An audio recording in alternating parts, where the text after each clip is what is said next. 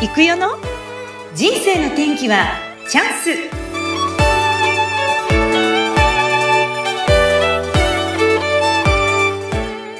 生の天気はチャンス。この番組はゲストさんの人生を自らの口で語っていただき、ご自身の人生の振り返り、人生観などを探っていく番組です。本日のゲストはかっこいいですよ。バンド、ドクターロバーツ、ボーカルギター、カズオ渡辺です。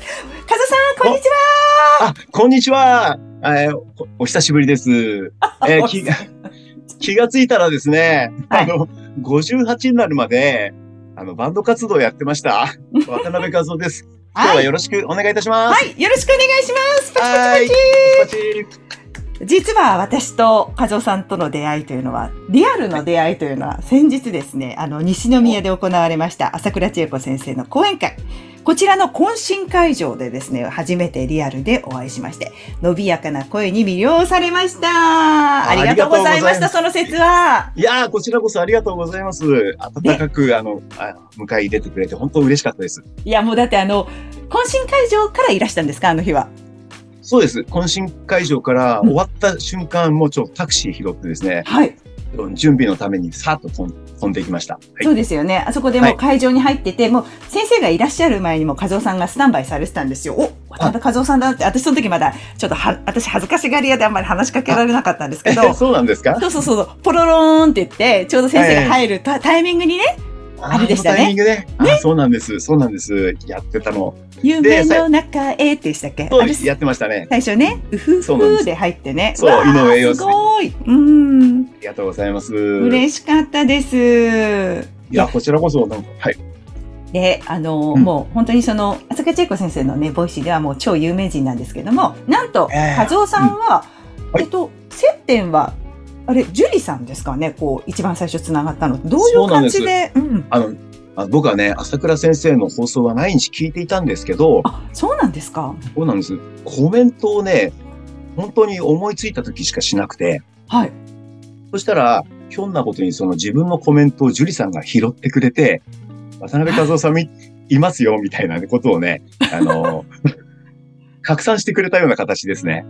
やっぱり、はい樹里さんがこう、広げたんですね。れ広げてくれた。そしてうん、ある日、えっと、高倉先生の、えーお師匠さん、えっと、メンターである先生のあの、宮山聡先生。はい。宮山聡先生が作られた、えー TSL の応援歌ってあるんですけど、はい。あれを、えー朝倉先生が歌ったバージョンを放送で流されて、それに対してコメントしたら、また樹里さんが拾ってくれて、そう、それで僕が自分のスタンド FM でうん歌うという流れになったんですね。あーの、いつか、そう、いつか僕じゃあ歌います、みたいなことを約束してしまって、で、あちゃんとスタイフで歌ったら、歌った。樹里さんがちゃんと反応してくれいただい聞いて、て。聞いてくださって、はいそれを朝倉先生に教えてくださったんですね。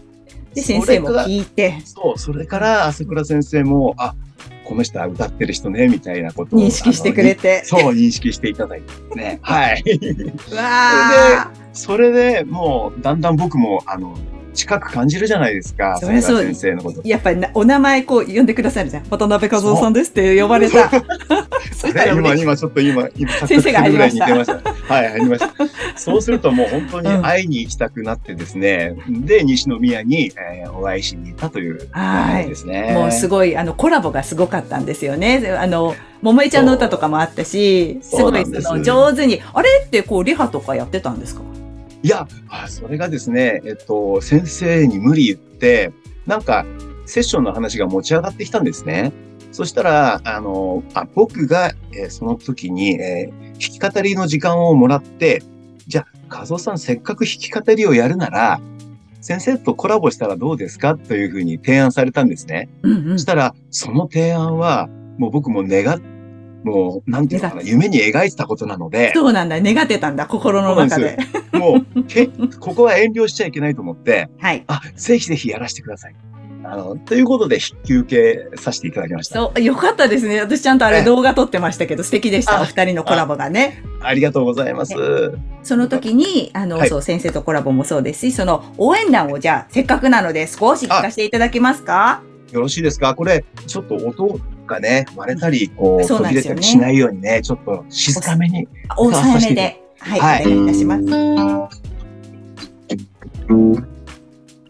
働く女性の応援団突然滑り中もちもちもちもちもち。大丈夫でした？途切れなかった？大丈夫、大丈夫。綺麗に聞こえています。そう、あまり大きな声で言っちゃうとね、切れちゃうんですよねズーム。だとね、そうなんです、そうなんです。いや、ありががとうございます。生でお歌も聞かせていただきました。あ、ありがとうございます。うん。ということで、和夫さんはもうこのボーカル歴が非常に若い頃からですよね、長い。そうですね。えーっと、二十歳からですね。それまではずっとギタリストで、あれだった。あ、違う、18だ。ごめんなさい。18から。はい、歌ってます18からうお歌の方は歌って。えっと、な、どんなお歌がメインなんでしょうか？えーっとですね、うん。大体初期のビートルズ、あの辺ですね、ロックンロールのビートルズがやってるロックンロールにちょっともう震えちゃって痺れちゃって、そこからですね、はい。ビートルズのどこに惚れるんでしょうか？惚れたんでしょうか？やっぱりジョン・レノンの声ですね。あの、もう、なんだろう、えぐる、人の気持ちをえぐるようなあの、声ですね。初期の頃の。はい。で、やられました。ああ、え、年齢とともにやっぱり声って変わってくると思うんです。初期はまた違ったんでしょうか？初期はもう無敵だと思います。世界一だと思います、ジョン・レノンって。そうですか。あの、後期になるといろいろとやっぱいろんな思想入ってきて、まあそれはそれですごく幅広くなっているんですけど、あの、うん初期の純粋なもうロックンロールを愛してる時のジョン・レノンってうん最強もう世界一だと僕は思う。あそうで、私はなんかこう、上っ面しかビートルズ分かってないんですけど、うんイマジンとかってもうかなり後期ですか、かなり後期。あれはビートルズ解散した、解散直後、あ、あの、あたりで、あれですね、ソロでやった曲ですね。うーん。解散間際で。うん。とバリバリにやってた頃のビートルズに惚れて、こういう人になりたいと思ってバンド始めたんですか、そうなんです。うんあの、そうなんです。うんうんうんでも、もうちょっと遡ると、やっぱりエレキギターの音ですね。サウンドに惚れまして、そうなんです。で、エレキギターとの出会いっていうのが、やっぱり父親が、えっと、エレキを持ってたんですね。お父様が。そうなんです。んで、まあ、その父親っていうのがですね、二人目の父親でしてう、んうんうん。うん一人目はちょっと亡くなってしまったんですね。そうだったんだ。うそうなんです。それでちょっと、えっ、と、寂しい、その、なんだろう、母親と僕と、うんえー弟のその3人でずっと生活してたんですけども、うんうん4つの時に亡くなったから10歳までだから6年間3人で生活してたんですけど、うんある日突然ですね、明るい親父が入ってきたんですよ。で、で、そのおじさん、おじさんが好きになっちゃって、あおじさん、そう、おじさん、で、ある日そしたらギターも持ってきて、うんうん。だからもう憧れますよね、やっぱりね。そういう姿に。うん。もう一気にじゃあ家庭の中にファーッと明るいこう光が入ってきて、そのおじさんがお父さんですけども、そうそう。お父さんになる方ですけども。ギターを持ってきたから、そっからなんだ。そっからなんです。バーンと弾けちゃって、自分もだから家族の中も明るくなって、そうなんです。で、うん酔っ払うとずっとギターで、あの、弾き語るんですよ、自分で。で、子供たちに、僕たちに、何曲、あの、ずっと同じ歌を、あの、歌ってくれるんですけど、え、昔の人の曲とかですか？そう、野村正樹さんが歌ってた曲でわすねか。んないけど、顔しかわかんないけど。朝倉先生しかわかんないかもしれない。朝倉先生わかるかもしれないですねわかるかも。しれないですね。うん。ああ、でも、そういうのがあって、弾き語りして、こう、なんだろう、はいこう、元気をつけてくれるとか、家庭の中がこう明るくなっていく明るくなってる。イメージジがあったんですね。なんです。うん。それで自分もいつかは絶対ギター弾きそうって思ってた、思ってたんですね。うんはい。うん。うんで、まあ、じゃあ、ちょっと大人になる前からスタートして、で、はい18からスタートして、どんな感じでこう、バンドは変遷していくんでしょうか？バンドはですね、そうそう、えっ、と、うーん、うんまずは中学の時に出会った、あの、メンバーがいまして、うん。で、彼と僕で中心になって、まあバンドをやったんですよ。それがビートルズのコピーバンドだったんですけど、えええそのまんま、えっと、まあ同じ高校行くんですよ。ちょっとやっぱバンドやるぐらいちょっと仲が良かったもんで、うん。うん、同じ高校行こうぜっつって。で、はい。そこで同じ高校で知り合ったのが今の、今、僕がやってるバンドのドラマーなんですね。あ、すごいですね。高校時代からの。長い付き合いになるんですけどもえ。え、ええ、ええ。で、その3人プラス、あ、その3人だ。まずはその3人で10代の時バンドやってたんですね。うんで、僕が歌ったり、そのベースの落ちて学ぶっていうんですけど、うんえー彼が歌ったツインボーカルでやってた。ああ、ねなるほど。だから、そのうちビートルズからオリジナルを作るようになって、うんうんで、ハードロックの、えーブームも来たので、ハードロックみたいなこともやるんだけえ、ども。あの、ああいうなんか髪の毛ツンツンして、こう、ジャラジャラつけるような、そういうのもやってた？そう、でも髪の毛は、うん、髪の毛は、あの、立たせるぐらいですね。あの、うんうんうんで、やっぱりリリッチー・ブラックモーとか、うん。あ、あの、ディーフ・ファブルっているんですけど、うん。ああの辺のハードロック系もやったんですけど、結局はビートルズに戻って、戻るんだ、もう一回。戻るんです。うん。でビートルズのサウンドに戻ろうとすると、やっぱギタリストが必要っていうことで、はい。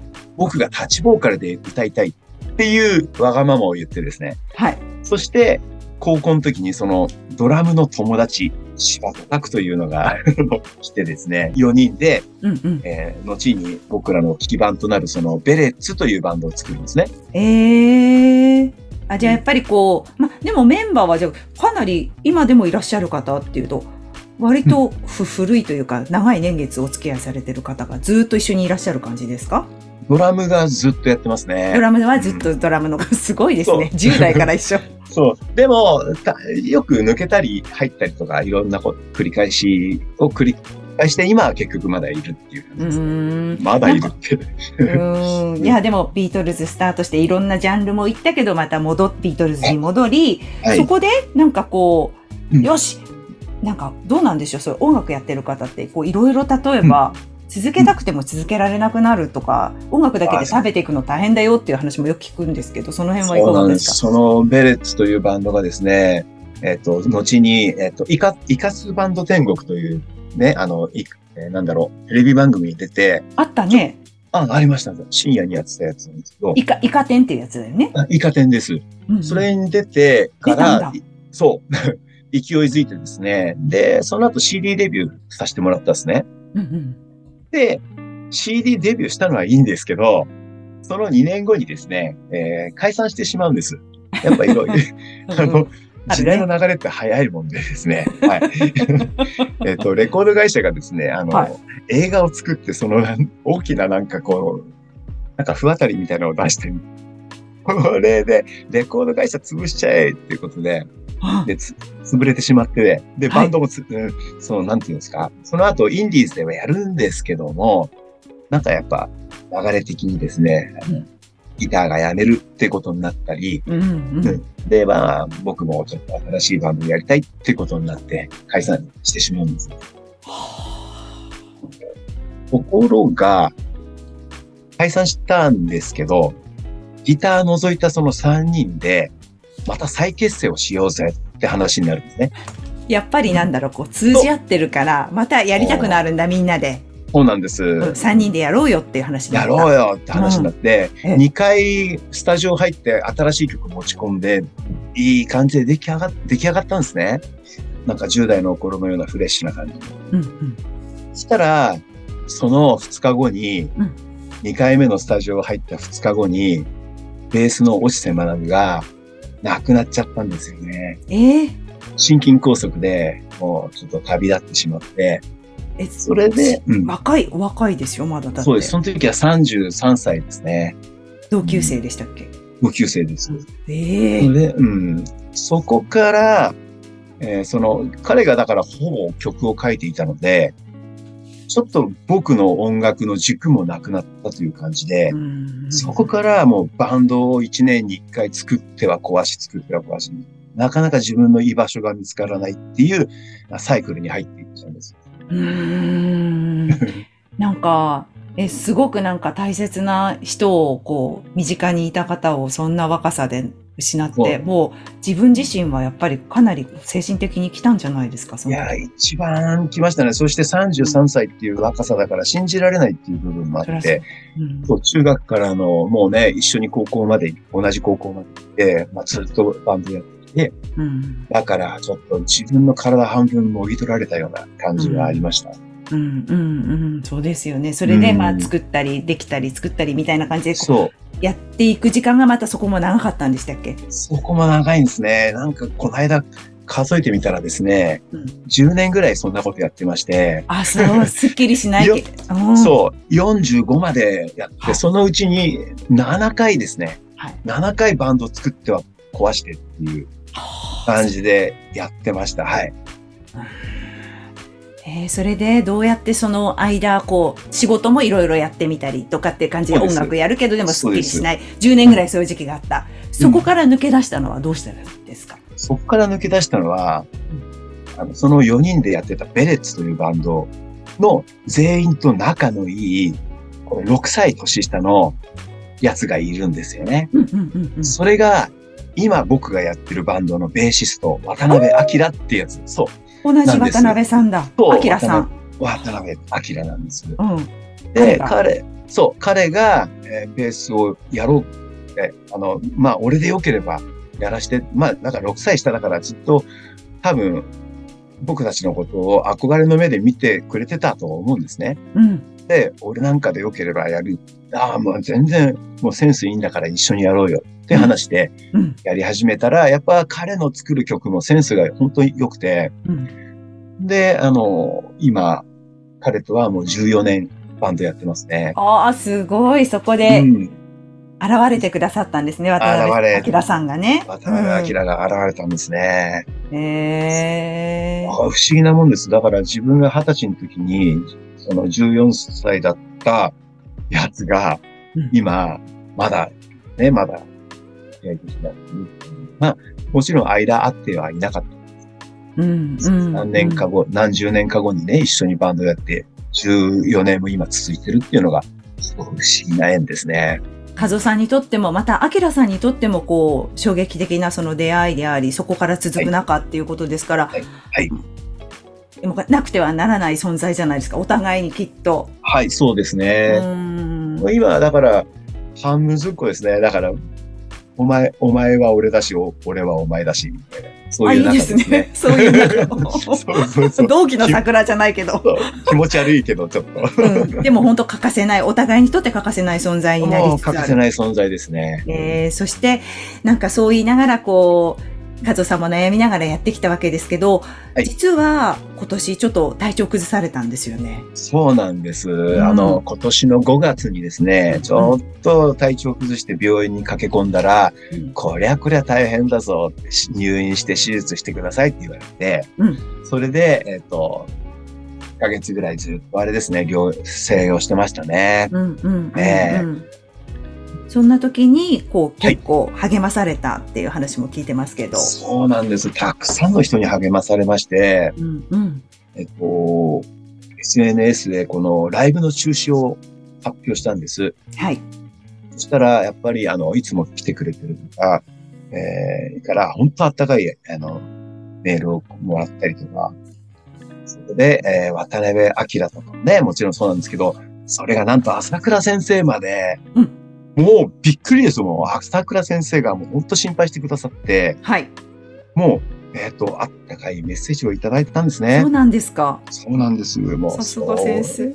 もう、ええここまで手が届く、ね、あの、おお気持ちを届けてくださった。もう僕はもう、その時もう Voicy にハマってましたから、うんうんうん。あの、あ、ハマりましたね。今もハマってるんですけど、すごく嬉しかったです。うそうなんです。そして、うんそう。で、こう、だからメンバーのあれですよね、渡辺明ですよね。渡辺明が曲を作ってくれたんですよ。えー、すごい。え、その和夫さんに向けての曲がある。そうだ僕が死のうと、死ぬかと思ったんじゃないでしょうか。なんかそのうん病状とか、うんアキラに詳しくはちょっと話したところですね。うんただ、アキラが、あの、おなんだろう。本当なんか寂しかった、悲しかったっていうふうにね、なんか大人の、なのに、うん正直にそうって言ってくれたんですよ。うんだから、あの、ちょっと僕もジンときちゃいまして、うんうんそれで曲を作ってくれたんですけど、うんその作った曲を、俺に歌わせろって手を挙げてくれたボーカリストがいまして、別の、はい。別の音楽仲間ですね。あ、そうなんですね。うん。ボーカリスト。で彼はだからずっと、その、オシテマダムのツート追悼ライブでもう、んもう二十何回ずっとやってる仲間ななんですけうんど、うん。まあ彼が、えっ、と、まあ村松翔太郎くんって言って、まあ六本木のね、ロあの、ハードロックカフェでよく歌ってるんですけど、彼がもう俺に歌わせろっつって、アキラの、に、えー村松翔太郎くんが歌を載せた音源を僕が退院した時に初めて聞かせてもらって、うん。うん。これはもう僕さすがに号泣しました。もう、今思い出すだけでもちょっとうん今、なんか、詰まる、詰まりますね。ね。ええそのタイミングで、うん。歌った気持ち悪いでしょ？これ58歳の男のいやいや、いいんだよ。本当すごい、お互いの信頼関係でね、大切な人だって思ってないとそこまでできないですけど、でもそういうのいただいてじんときて。そうなんです。うん。でも、バンドやめようかななんて思ってたんですね。やっぱちょっと、あんうん、あの、生活もちょっとこのままじゃって、まあ、40代からずっと生活はこのままじゃおかしいぞと思ってて、いろんな仕事を探しながらも、ながらやってた。ううん、ん。ながらのバンドをやってて。ね。うんで、、だけどやっぱり、俺が本気になれるのはやっぱ音楽しかないなと思って、うんうんうん。で朝倉先生の話を聞いたりとか、アキラの気持ちを確かめ、あの、確かめることもできたし、うん。あいろんなことがこう、ガーッとその、要求したことで、うん。だろう、確認、自分の中でこう、なんだろう、気持ちの中でこう、覚悟が決まったようなところがあってですね、もう、なんかや、やりたいことをやるというか、うん。やれることをとことんやろうって思ったんですね。なんかじゃあ、ちょっとマインドチェンジみたいな感じで、こう、起きたわけですね、多分。そうなんです。もうんう、うん、大きな転機だなと。まさにじゃあその病気で、もう今年ですけど、もうつい最近ってことですよね。そういうふうに気持最ちが。近なんです。本当つい最近ですね。えー、そんな気持ちの変化の時に西宮で公演がある、じゃあ行こうってなって、うん。そう、そこで、育代さんにこうやってお会いして、あこ、うん、あの、僕の憧れ、夢の一つでもあった、ポッドキャストに、こうやってね、出演できる。いや、本当ですよ。ポッドキャストを僕っていろんな番組聞いてたりとか、うん、してましたから、何年か。よかった。いや、だから巡り合いというか不思議ですよね。そのボイシーを通してで。すごく不思議。もう、うんもうなんだろう。感謝しかないです。ええなんか嬉しいですけど、なんかその音楽をずっとやってこられて、でももうやめようと思った時期もたくさんあったけど、悩んだ時期もあったけど、はい今もう一回ここでよしと思ってこう踏ん張って、頑張ろうって気にチェンジしている。そうなんです。だから、本当音楽があるからこそ、こうやって育代さんにも会えたし、朝倉先生にも会えたし、だうちのメンバーの本当、かけがえ、かけがえのない奴らだなっていうふうには、本当に感じたし、うんだからうんうんうん、いろいろ心の中で誓ったことはたくさんあります。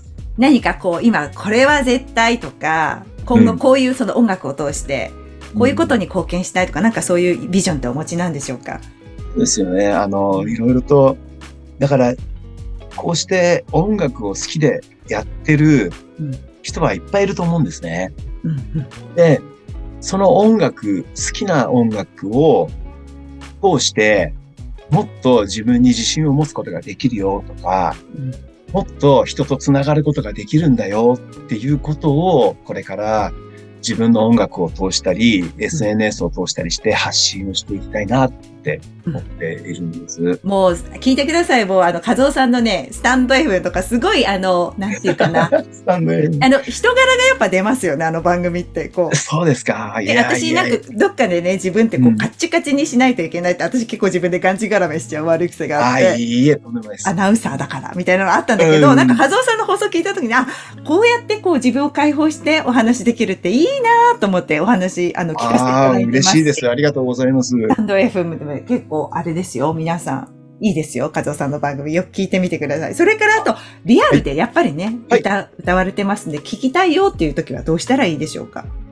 えー聞きたいよって時はライブにいらしていただくかですね、そのライブ情報っていうのは大体ホームページに載せてありますし、うん。まあ、あの、ホームページだとちょっと見にくいよっていう方はブログだったりね、えー Facebook とかでももう大歓迎ですので、うん。えちらの方にいらしていただければと思います。そして、キンキンダライブっていうのはここであの告知してもよろしいんでしょうか？もちろん、どんどんしてください。ありがとうございます。近くはですね、うん9月10日、えー2023年9月10日にですね、稲毛のケーズドリームというライブハウスで、えーライブやります。うん今、メインでやってるドクターロバーツでライブをやりますので、よもうすぐぜひぜひです。もうすぐです。もうすぐですね、ぜひぜひおあの遊びにいらしてください。あと、ちゃんと CD もたくさん出されてますし。YouTube も結構やってらっしゃいますよね、最近ね。そうです。そう。そうこの後もね、YouTube に力を入れたいななんて思い始めてねど動画編集もするの？編集は、あの、そうなんですよ。あの、友人というか、まあ、あの後後輩たちが、えっ、やるんだ、ねと、うん、何人かいて、あや、やりたい、やりたいって今手を挙げてくれてるので。ああ、すごい仲間が増えてる。そうそうなんです、そうなんです。だってかっこよかったよ。この前見た時もなんか、和夫さんの顔がパンパンでこう角度変えてこう編集されてたりとか。なんですね。ななんか、いろいろやってみたって言ったので、うんうんうんあ、いろいろやってみて、つってで、僕はだから動画撮ったものを送るだけなので、ああ、そうで、あとはお任せするからって感じでやってらっしゃって。で、歌詞を送って、これテロップにしといてっていう感じで。なるほ感じですねど。やっぱりでも、ご自身が楽しんでやってらっしゃるから、みんながそこ関わりたいと思ってらっしゃるんじゃないですかね。なんですかね。あ、すごくありがたいですね。本当に、なんかもう、かけがえのない、それも本当にチームの一人だなと思ってて、うん、うん。ありがたいんです。うん。で、あとはね、あの、詩も書かれているのが、あの、Kindle 本ですか？そうなんです。いくよさん、ありがとうございます。どこで検索する？んですね。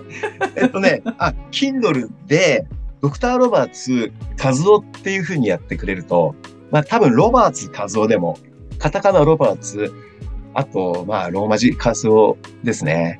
やってくれると、僕の書いたですね、えっと、僕らはいつでも青春ラプソディっていう詩集があるんですが、うん名前がいいじゃんね。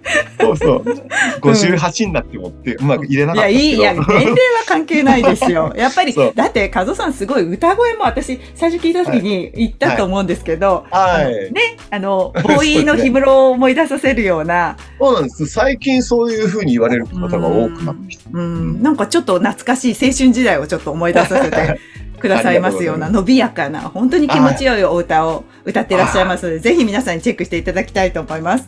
ありがとうございます。そう、はい僕らは青春。いや、僕らはいつでも青春ラプソディですね。青春ラプソディ。はい、ということで、はい。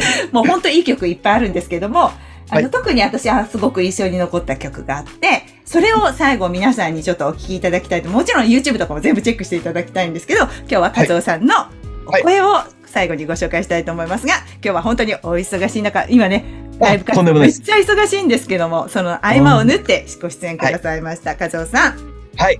いくわさん、今日は本当誘っていただきありがとうございます。とんでもない。最後に一言どうでしょう？皆さんに。本当にあのーこれからですね、あのー元気、えーを皆さんに届けられたら、僕も幸せになれますので、えー一緒にその元気を共有していけたらいいなと思います。皆さんこれからもよろしくお願いします。